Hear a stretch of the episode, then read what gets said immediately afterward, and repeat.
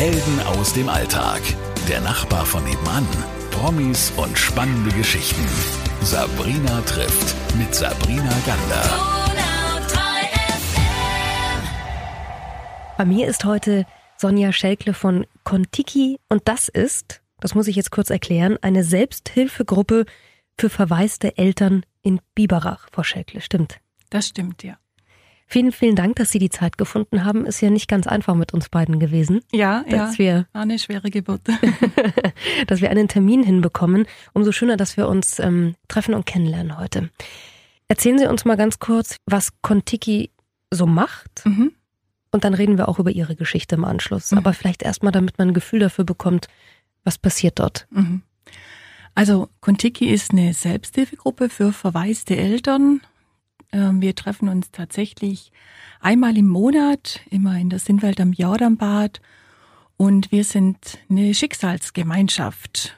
Ähm, und wie in jeder Selbsthilfegruppe ähm, sind es eigentlich Orte, wo man nicht freiwillig hingeht oder das freiwillig gewählt hat, sondern weil du da Menschen suchst und im besten Fall findest, die dein Schicksal mit dir teilen und du einfach ehrlich sein kannst und ohne Maske deine Themen benennen kannst. Jetzt haben Sie gesagt, ähm, wir sind eine Schicksalsgemeinschaft und man kann dort ohne Maske sich treffen. Mhm. Haben Sie das Gefühl, dass dieses Thema eine verwaiste Mama, ein verwaister Papa zu sein, ansonsten eher in der Gesellschaft mit einer Maske versehen ist? Oder andersrum, kann man sich da nicht so gut äußern? Die Herausforderung ist, glaube ich, ähm, es gibt ganz, ganz viele Schicksalsschläge, die man haben kann, aber was man immer, immer, immer wieder hört, das kann manchmal ähm, gut tun und manchmal ist es belastend, dass äh, die Menschen sagen, das ist irgendwie so ziemlich das Schlimmste, was man erleben kann, wenn dein eigenes Kind stirbt.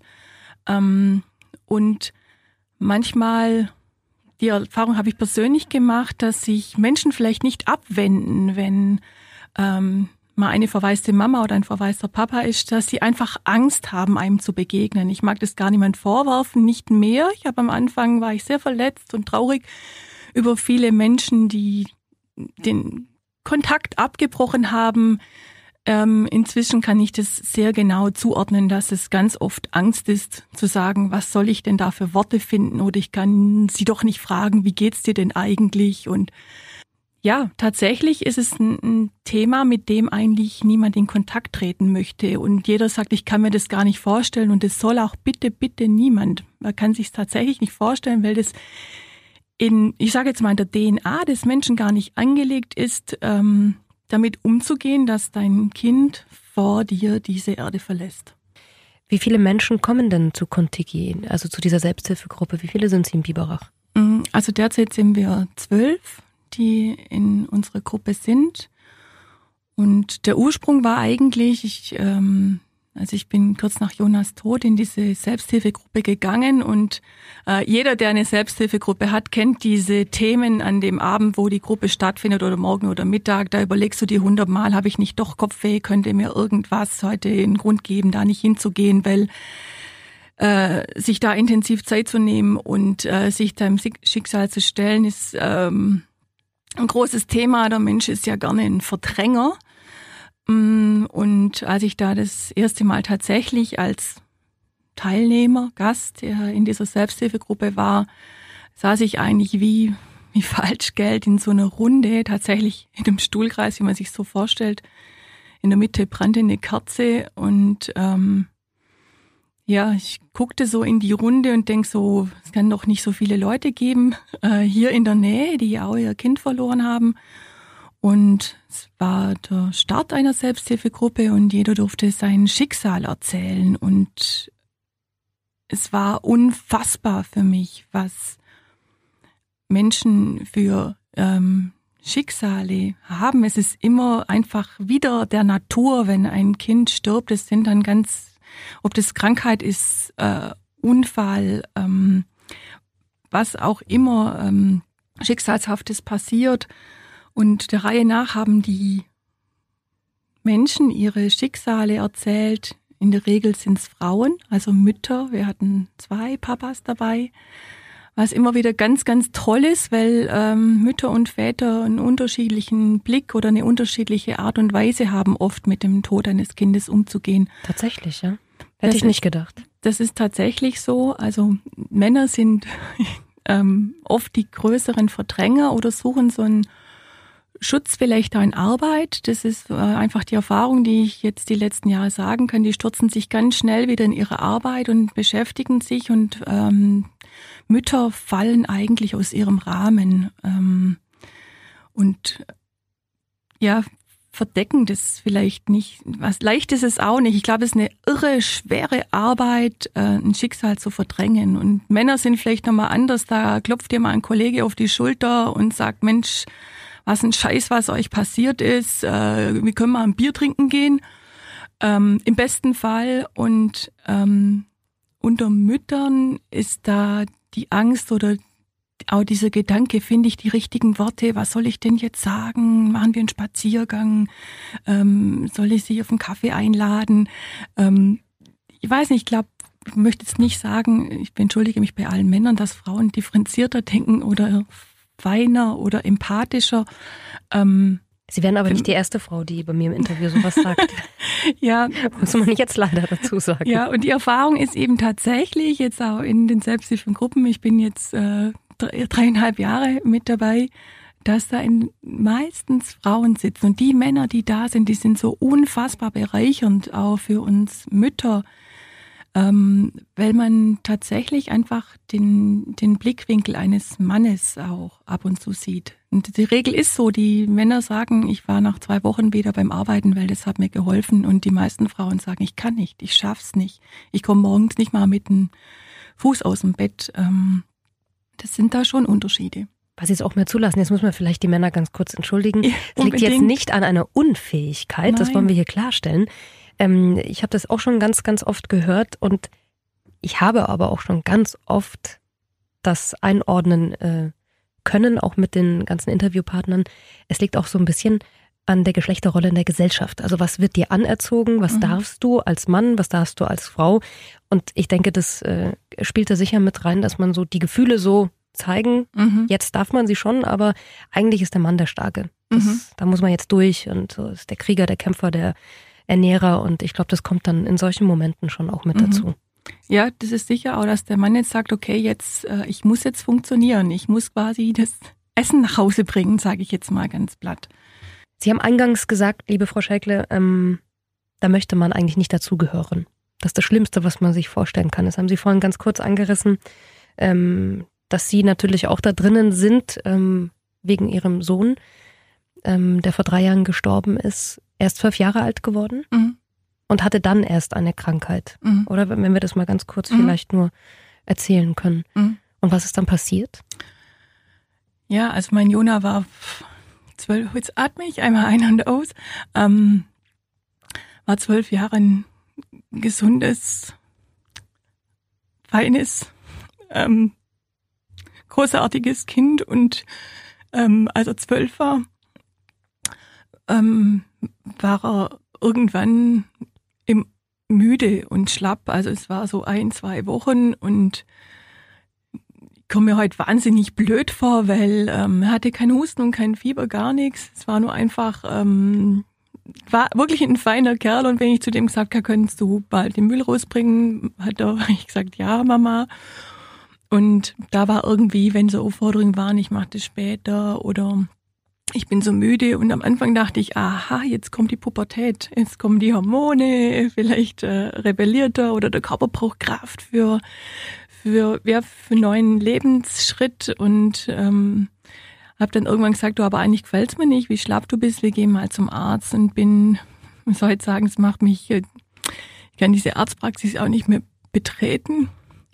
Ähm, bin mit meinem Sohn Jona da reingelaufen und dachte, der Arzt sagt jetzt gleich, der lacht mich aus, sagt Frau Schägle, bleiben Sie ganz ruhig, Ihr Sohn kommt in die Pubertät. Und ähm, wir saßen dann eben im Sprechzimmer und habe gesagt, ich weiß nicht, was los ist. Jonas ist einfach so schlapp und so müde und wollte einfach mal gucken, was da los ist. Und er hat ihn dann untersucht und so, es gibt man von äh, schlimmen Arztserien, dass der Arzt irgendwann sagt, äh, kommen Sie bitte mal ins Nebenzimmer. da hat er mir dann erzählt, dass Jonas Herz viel zu schnell schlägt. Und er hat einen Verdacht auf eine Herzmuskelentzündung und ähm, wir sollen bitte direkt nach Ulm in die Kinderklinik. Ähm, das war dann, ich habe das gehört und, und nicht gehört und dachte, okay, okay, wie war das noch mit Herzmuskelentzündung? Hört sich jetzt nicht richtig gut an, aber ich konnte es gar nicht einordnen, weil er ja auch neben mir lief und, und fröhlich war. Und ähm, ja, wir sind dann nach Hause gefahren, eine Tasche gepackt und sind nach Ulm gefahren. Ich weiß noch, wie er gesagt hat, Mama, können wir noch zu McDonalds? Da haben wir so was Besonderes, weil ich weiß nicht, ob ich im Krankenhaus was Gescheites zu essen krieg.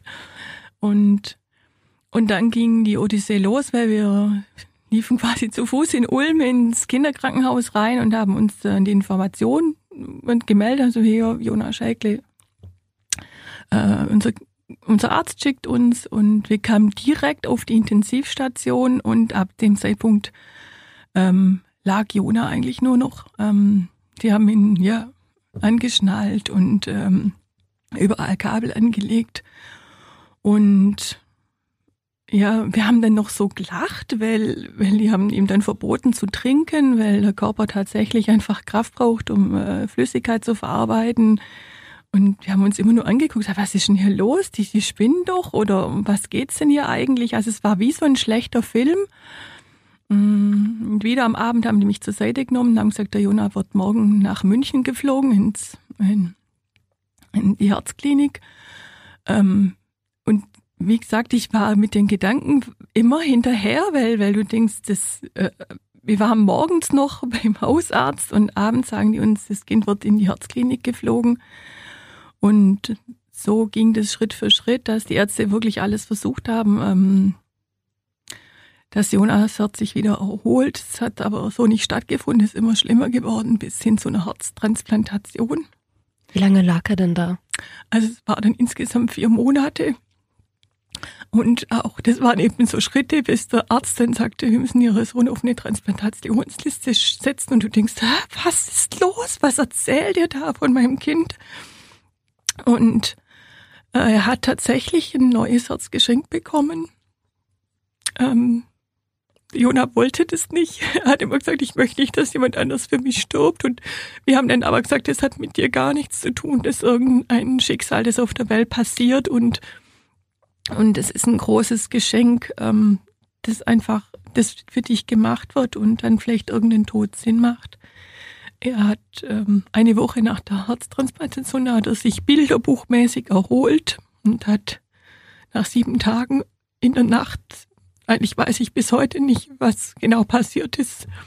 Ich kam morgens mit einem Jugendbuch ins Krankenzimmer oder in die äh, Station, wo ich sagte, dachte, jetzt muss ich heute sagen, Jona, heute fangen wir wieder an zu lesen, ähm, weil jetzt geht's nur noch nach vorne. Mm, und da kamen schon die Ärzte aus seinem Zimmer gerannt und ähm, ja, ich wurde zur Seite geschoben. Es kam einfach eine Abstoßungsreaktion und ähm, er hatte dann auch die Diagnose von Hirntod und dann wusste man einfach, es, jetzt ist es vorbei. Genau, wir haben uns dann auch von ihm verabschiedet.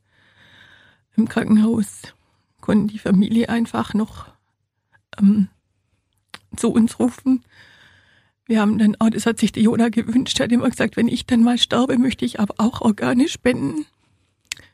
Und die Organe, die er einfach geben konnte, die haben wir dann auch zur Verfügung gestellt. Mhm. Es war einfach ähm, auch ein schwerer Schritt, aber es war einer von Jonas letzten Wünschen und ich hoffe, dass es Kindern mit, ja, mit dem, was Jona geschenkt hat, einfach gut geht. Frau Scheckle, haben Sie je herausgefunden, woher diese Herzmuskelentzündung überhaupt kam? Also war das irgendwie eine verschleppte Grippe oder das, was man so kennt? Also sind, wir haben es nie wirklich rausgekriegt von Boreolose über verschleppte Grippe bis ein angeborener Herzfehler. Ähm, wir haben es tatsächlich nie, nie benennen können oder die Ärzte. Sie haben noch einen Sohn, ne? Ja. Wie alt ist der? Matteo wird, ja, er wird jetzt zwölf, ganz wichtig. Mhm. ähm, Genau. Und der Matteo, da muss ich auch nochmal sagen, wie, wie Eltern das schaffen, wenn die kein Kind an der Seite haben, ist schwer. Die Rolle, die so ein Geschwisterkind kriegt, ist natürlich riesen, riesengroß, aber ähm, ja, wenn du noch ein Kind hast, stellst du dir nicht die Frage, ähm, ob du morgens aufstehst. Du musst, du musst aufstehen, du musst funktionieren. Das Kind will essen, ähm, ja, einfach ein Zuhause haben. Und ähm, im besten Fall siehst du, dass dieses Kind auf jeden Fall wieder das Recht hat, ein gutes Leben zu haben und der Jona ist für, äh, der Matteo ist für uns ein Riesengeschenk, ähm, weil er immer wieder so ganz schlaue Sachen sagt, die nur Kinder sagen können. Da sind wir Erwachsenen viel zu verkopft. Ähm, zum Beispiel mh, mag der Matteo nicht auf den Friedhof mitgehen. Das mag mein Mann übrigens auch nicht und das ist völlig in Ordnung. Jeder ähm, ja, findet da seinen eigenen Weg. Ähm, und ich biete Matteo immer wieder an, magst du mit auf den Friedhof gehen? Und sagt immer so ganz fein, nein, warum soll er da auch hin? Ich meine, da liegt sein toter Bruder und seine Mutter steht da und heult nur. Natürlich ist es kein Ort, wo ein Kind sein möchte. Und irgendwann frage ich ihn, Matteo, warum magst du denn nicht mit? Weil ich dachte, vielleicht ist das so eine Arbeit, die wir zusammen machen können. Also Arbeit im Sinne von den Blumen bringen und äh, Grab gießen und all so ein Quatsch eigentlich wenn du denkst, ich kaufe meinem Sohn, der müsste jetzt eigentlich Fußballschuhe kriegen, Blumen. Ähm, und ich frage ihn, warum magst du denn nicht mit? Und er sagt, Mama, was soll ich da? Ähm, da ist der Jona nicht. Und dann habe ich gesagt, ja, wo ist denn der Jona dann? Und guckt er mich an und sagt, ja, in mir. Als ob es das Selbstverständlichste wäre, dass er seinen Bruder in sich trägt. Und ich gucke diesen kleinen Kerl so an und denk so, wow, ähm, okay, das ist ein guter Ansatz. Ähm, wir tragen ihn in uns weiter und man sagt das vielleicht alles, aber wie der mich angeguckt hat, in mir, das war völlig klar, da war er auch ganz safe, ähm, dass das so ist. Wenn so ein kleiner Kerl so Mut machen kann, also ihr Sohn, der ihnen so Mut gemacht hat, weil er seinen Bruder verloren hat und trotzdem ja irgendwie einen anschaut, und er ist ja lebendig. Also ich weiß, dass diese Zerrissenheit da ja auch ganz oft da ist. Ähm, wo schöpfen Sie noch Kraft? Also tatsächlich schenkt mir mein Sohn Matteo Kraft und mein Mann. Also in unserem kleinen Kosmos und diese kleine Einheit Familie äh, kriegt nochmal eine ganz andere Bedeutung, wenn man äh, sowas zusammenträgt. Und ein, ein großer Kraftmoment sind für mich tatsächlich äh, die Abende in der Selbsthilfegruppe oder die Arbeit in der Selbsthilfegruppe insgesamt, weil wir ja ganz viele Dinge machen. Und ähm, es ist tatsächlich so wie heute hier auch. Eigentlich ähm, denkt man immer, ich, ich dränge das weg und ich, ich drücke das weg, aber es sind immer die Momente, wenn man durch den Schmerz geht und das ganz nah fühlt, auch Jona wieder fühlt und, und unser Schicksal, dann tut es weh und dann ist es schwer, aber ich habe immer das Gefühl, ähm, danach kann ich wieder tiefer atmen, wenn ich mh, mm, mich, mir erlaubt habe, in das Gefühl zu gehen. Und das passiert eben ähm, in wenigen Momenten in der Familie oder eben in der Selbsthilfegruppe. Auf ihrer Seite von Kontiki steht ein ganz besonderer Satz. Da steht, geh nicht alleine. Mhm. Warum steht er da? Was heißt das? Also was hat er noch für eine Bedeutung? Weil es alleine verdammt schwer ist. Und ich weiß, ähm, dass viele Menschen sich zurückziehen, sich einschließen, sich ausschließen oder ausgeschlossen werden. Nochmal, das ist keine böse Absicht, das ist oft die Angst von Menschen, weil sie nicht mehr wissen, was sie sagen sollen. Ähm, wenn du einfach, das ist bei allen Dingen im Leben so, wenn du jemand an der Hand hast, der sagt, ich trage dich ein Stück oder ich begleite dich ein Stück, dann werden die Dinge, dann kann man die Dinge leichter nehmen. Mhm. Und eben diese, diese Erfahrung, dass es Menschen gibt, die das auch überlebt haben, äh, macht mir einfach Mut. Und äh, nochmal, wir haben in unserer Selbsthilfegruppe teilweise Eltern, die haben zwei Kinder verloren.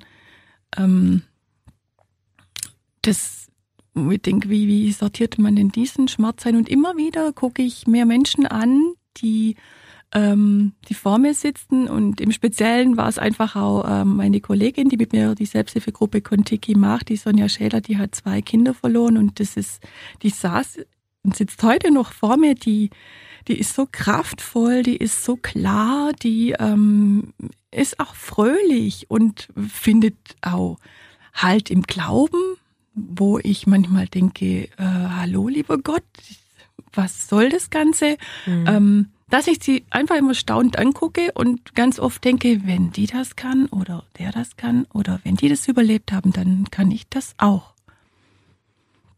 Sie gehen auch wandern in der Natur, habe ich gelesen. Mhm, mh. Wie wichtig ist die Natur denn dafür? Ähm, sehr wichtig. Also wir versuchen wirklich, wir sitzen nicht nur, wie man sich vielleicht vorstellt, äh, das kommt auch vor ähm, äh, im, im Kreis und wir reden einfach. Das kann ganz sind Themen wie, wie gehe ich das an, dass ich einen Grabstein fürs Grab meines Kindes suchen muss oder wie gehen wir mit Weihnachten um? Äh, stellen wir uns noch einen Weihnachtsbaum auf oder lassen wir das? Wie feiern wir einen Todestag? In Anführungsstrichen, was tun wir am Geburtstag des Kindes? Also all diese Themen, die, die sonst einfach fröhlich in eine Familie mit einfließen, die werden plötzlich ganz groß. Solche Dinge, ähm, ja, besprechen wir einfach und ähm, gucken, was wir für Erfahrungen gemacht haben. Und ähm, wir machen aber eben auch Spaziergänge durch die Natur. Ähm, wir gehen den Lebenshorizontweg, wo es verschiedene Impulse gibt, wie man weitermachen kann. Ähm, wir waren schon Töpfern, wo wir einfach was fürs Grab von unseren Kindern tonen und da einfach auch neben der Arbeit ähm, miteinander ins Gespräch kommen.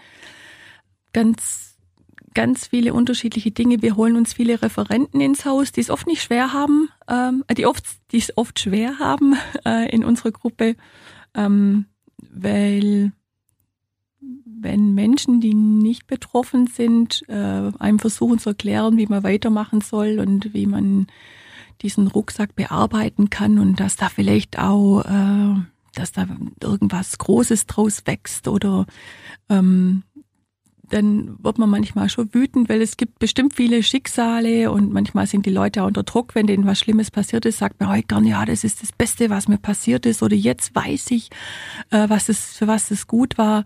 Ähm, in keinem Fall wird es passieren, glaube ich. Ich kenne persönlich niemand und habe noch nichts drüber gelesen, dass äh, irgendwann eine Mutter, ein Vater aufsteht und sagt, jetzt weiß ich, warum das passiert ist. Ähm, vielleicht wird man stärker. Reflektierter, kraftvoller, authentischer, ähm, aber in keinem Fall ergibt es Sinn. Da irgendwie ihren Sinn dahinter stehen. Das kann ich absolut nachvollziehen. So ein bisschen vermessen klingt es zu sagen, das mhm. ergäbe einen Sinn. Mhm. Da haben wir auch in der Selbsthilfegruppe schon Referentinnen zerrissen. das glaube ich. Genau. Ja. Und wir halten Vorträge. Jetzt am 21. März haben wir ein Konzert wieder, ähm, einfach wo auch ein betroffener Vater mit Musik einfach äh, das Schicksal verarbeitet. Also wir versuchen auf unterschiedlichen Kanälen immer wieder ähm, zusammenzukommen. Wir machen auch manchmal, ja, zum Weihnachten haben wir bei uns zu Hause Wintergrillen gemacht, also es, oder wir gehen Pizza essen. Es darf ganz bunt sein und ähm, wir sind auch ganz achtsam wir sind ja, ähm, die Gruppe ist entstanden aus einer äh, Selbsthilfegruppe für frisch verwaiste Eltern. Ich tue mir immer schwer mit den Begriffen. Und nach drei Jahren, und da möchte ich vielleicht allen Betroffenen ähm, Mut machen oder die Dinge verändern sich.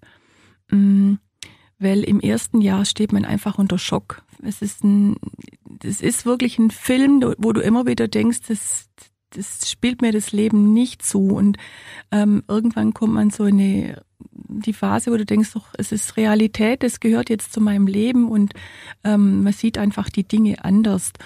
Und wir sind jetzt im Speziellen eine Selbsthilfegruppe für, ähm, ich nenne es jetzt mal völlig blöder Begriff, aber mir fällt nichts anderes ein, fortgeschrittene verwaiste Eltern. Das sind Begriffe. Ja, ähm, Puh. wo ähm, ja, wo es tatsächlich einfach um einen neuen Grabstein geht oder ja, wir haben jetzt nach drei Jahren, haben Leute gesagt, okay, ich versuch's wieder mit einem Weihnachtsbaum im Wohnzimmer. Es war vorher undenkbar. Und parallel dazu haben wir jetzt gerade nochmal eine zweite Gruppe gegründet für frisch verwaiste Eltern, weil wir einfach gemerkt haben, es sind ganz unterschiedliche Themen, die äh, von einem Jahr ums andere auf die Leute zukommen. Aber die Themen ähm, bleiben dir dein Leben lang. Das glaube ich sofort, dass das auch nicht mehr weggeht. Ein Teil stirbt, oder? Mhm. Von, von einem selbst. Ja, man sagt ja so, ähm, ein Kind geht dir aus dem Herz. Ähm, und diese Lücke, die bleibt ein Leben lang. Und normal ist es eben in jedem Lebensmoment, das ist, glaube ich, der Unterschied zwischen Erwachsenen der Kindertrauer, ähm, dass du immer den Film hast, was würde der Jonah jetzt machen? Oder jetzt wäre für ihn der Führerschein dran oder ähm, eine Freundin hat mir erzählt, ihr Sohn hat jetzt den ersten Rausch, wo ich denke, oh Gott, ich würde mir wünschen, der Jonah hätte sowas auch mal erlebt. Oder äh, wenn seine Freunde, die haben jetzt einfach Freundinnen die erste Liebe und all diese Dinge und du hast eben immer dieses Was wäre, wenn im Kopf. Mhm. Wenn er noch hier wäre. Sie haben vorhin über Schuldgefühle gesprochen. Mhm. Wie schwer war es denn wieder irgendwann, sich das Lachen zu erlauben? Ähm, schwer. Da war mir mein Mann eine große Stütze, der hat relativ schnell gesagt, ähm, Sonny, wir machen weiter. Wir machen weiter und wir feiern die Feste und ähm, vielleicht haben uns ein paar für verrückt erklärt. Mein Mann ist ein halbes Jahr nach Jonas Tod 50 geworden und er hat gesagt, er wird es feiern. Ich habe gesagt, du, ich, ich kann dir da nichts, nichts geben. Ich kann dir da nichts unterstützen. Ich sage, du musst gar nichts machen. Ich organisiere alles und wenn du kommst, ist es schön. Und wir haben ähm, ja wirklich ein, es war ein unheimlich hört sich kurios an, also ein ganz, ganz schöner Geburtstag. Wir haben alle Leute, die uns nahe sind, eingeladen und wir haben da gelacht und wir haben da geweint und ähm, wir haben auch getanzt. Ich habe dem Jona versprochen, dann irgendwann, ich tanze für ihn weiter. Es ist immer noch schwer. Hm, Musik war für uns ein großes Thema, singen und tanzen und ähm, wir haben nur noch ganz wenig Musik zu Hause und äh, fürs Jahr 2020 habe ich mir vorgenommen, wieder mehr Musik in mein Leben zu lassen und, ähm, und auch zu tanzen. Mein Matteo macht mir das vor, der ist bei den Funky Kids im Bibrachen, ist ein Riesentänzer. genau, und er nimmt mich da immer wieder mit auf seine Reise, weil Musik äh, triggert wahnsinnig viel und ähm, ähm, da wieder so Gefühle zuzulassen oder auch Emotionen äh, ja körperlich zu spüren, das ist äh, immer noch schwer. Es ist eine große Arbeit und ich denke aber manchmal, ähm, ich war, hatte neulich ähm, äh, hatten wir Veranstaltungen bei mir äh, auf der Arbeit in der Sindwelt im Jordanbad und ähm, da lief Musik und ich habe getanzt. Und dann kommt jemand zu mir her und sagt, wow, das ist so toll, jetzt bist du wieder wie früher. Ähm, es freut mich so, dass du wieder tanzt. Und dann dachte ich, kein Mensch sieht, was wie eine schwere Arbeit tanzen sein kann. Mhm. Ähm, es war so halbdunkel, ich habe währenddessen geweint, aber ich habe gefühlt mit Jona getanzt. Und von außen sieht man halt, jetzt immer wieder bei der Maske, von der wir auch schon geredet haben, die denken, ach Gott, ja, so haben wir die Sonne eigentlich gerne, jetzt ist sie wieder wie früher. Mm -mm, mm ähm, die Dinge können wieder schön werden und ähm, anders. man darf auch lachen, aber sie sind anders. Sie haben mich, bevor wir das Interview begonnen haben, haben Sie zu mir gesagt, darf ich auch weinen? Mhm. Und dann dachte ich mir, natürlich. Ist ja gar keine Frage, mhm. wenn wir über so eine Geschichte reden. Aber haben Sie das Gefühl, dass Sie oft nicht weinen dürfen, nicht mehr? Gibt es das, dass man von außen sagt, jetzt ist da mal gut? Mhm. Weil Sie jetzt gerade die Geschichte vom Tanzen erzählt haben. Mhm. Ähm, inzwischen, das hat mir Jonah dann doch mit auf den Weg gegeben, bin ich sehr klar in den Dingen ähm, zu unterscheiden, was ich brauche und was ich nicht mehr brauche. Und ich habe tatsächlich, bin ich auch ein bisschen hart vielleicht, Menschen aussortiert, ähm, ja, die mir die falsche Energie geben und wo ich nicht weinen darf, weil ich dann das Gefühl habe, die wollen das gar nicht sehen oder sie hätten eben gern diese Fassade von der alten Sonny und dann denke ich immer, wer das nicht aushält, also ich kann, ich kann öffentlich ganz gut weinen. ähm, ja, wenn wir unsere Vorträge machen und äh, ich begrüße die Menschen, wenn ich von Jona rede, muss ich meistens weinen. Ähm, muss aber schon gucken, wo es passt und wo nicht. So eine große Frage ist zum Beispiel immer, wenn, wenn, wenn man neue Leute kennenlernt und die Menschen fragen, ah, so und was machst du so beruflich und hast du Kinder? Ähm, da bin ich sehr sortiert. Ähm, an vielen Orten sage ich, und das möchte ich auch immer gerne sagen, ich habe zwei Kinder. Ähm, aber manchmal passt's nicht, weil ich genau weiß, mir sitzt jemand gegenüber, der kann mit dem ich umgehen. Und ansonsten sage ich gerne vorweg, das ist jetzt eine schmerzhafte Frage für mich, wie viele Kinder ich habe. Dann sind die Leute ein bisschen vorbereitet, dass mhm. es jetzt nicht ganz einfach ist. Und ich dann sagen kann, mein Matteo, ähm, der wird jetzt zwölf Jahre alt und der Jona wäre heute 16. Ähm, in der Regel fragen die Leute nicht weiter. Wirklich? Die hören dann auf. Mhm. Aus Angst oder Höflichkeit weiß man dann ja auch gar nicht, ne? Aus Angst. Ja. Es ist dann so ein kurzes Stocken und, ähm, ich bin immer wahnsinnig dankbar, wenn, wenn die Leute sagen, aber es ist schwer. Ähm, wow, jetzt weiß ich gar nicht, was ich sagen soll. Ähm, magst du mir erzählen, was passiert ist? Ich glaube, dass ganz viele vielleicht auch jetzt gerade zuhören und, und mhm. genau diese Frage stellen würden. Mhm was soll man denn dann sagen? Soll man eben lieber sagen, okay, komm, Teppich drüber, mhm, mhm, lass uns über was anderes reden? Oder soll man fragen, was? Also mir persönlich geht so und nochmal, ich sage, da wo ich das Gespür habe, da, da könnte was kommen, ähm, da sage ich das einfach auch, dass ich sage, ich habe ein Kind verloren ich lasse es tatsächlich manchmal weg, einfach weil ich merke, da sitzt mir jemand gegenüber, der nicht damit umgehen kann. Oder für mich passt der Rahmen auch nicht, wo ich denke, ich möchte einfach hier nur irgendjemand sein und nicht die Mutter mit dem Stempel, oh, die hat ein Kind verloren.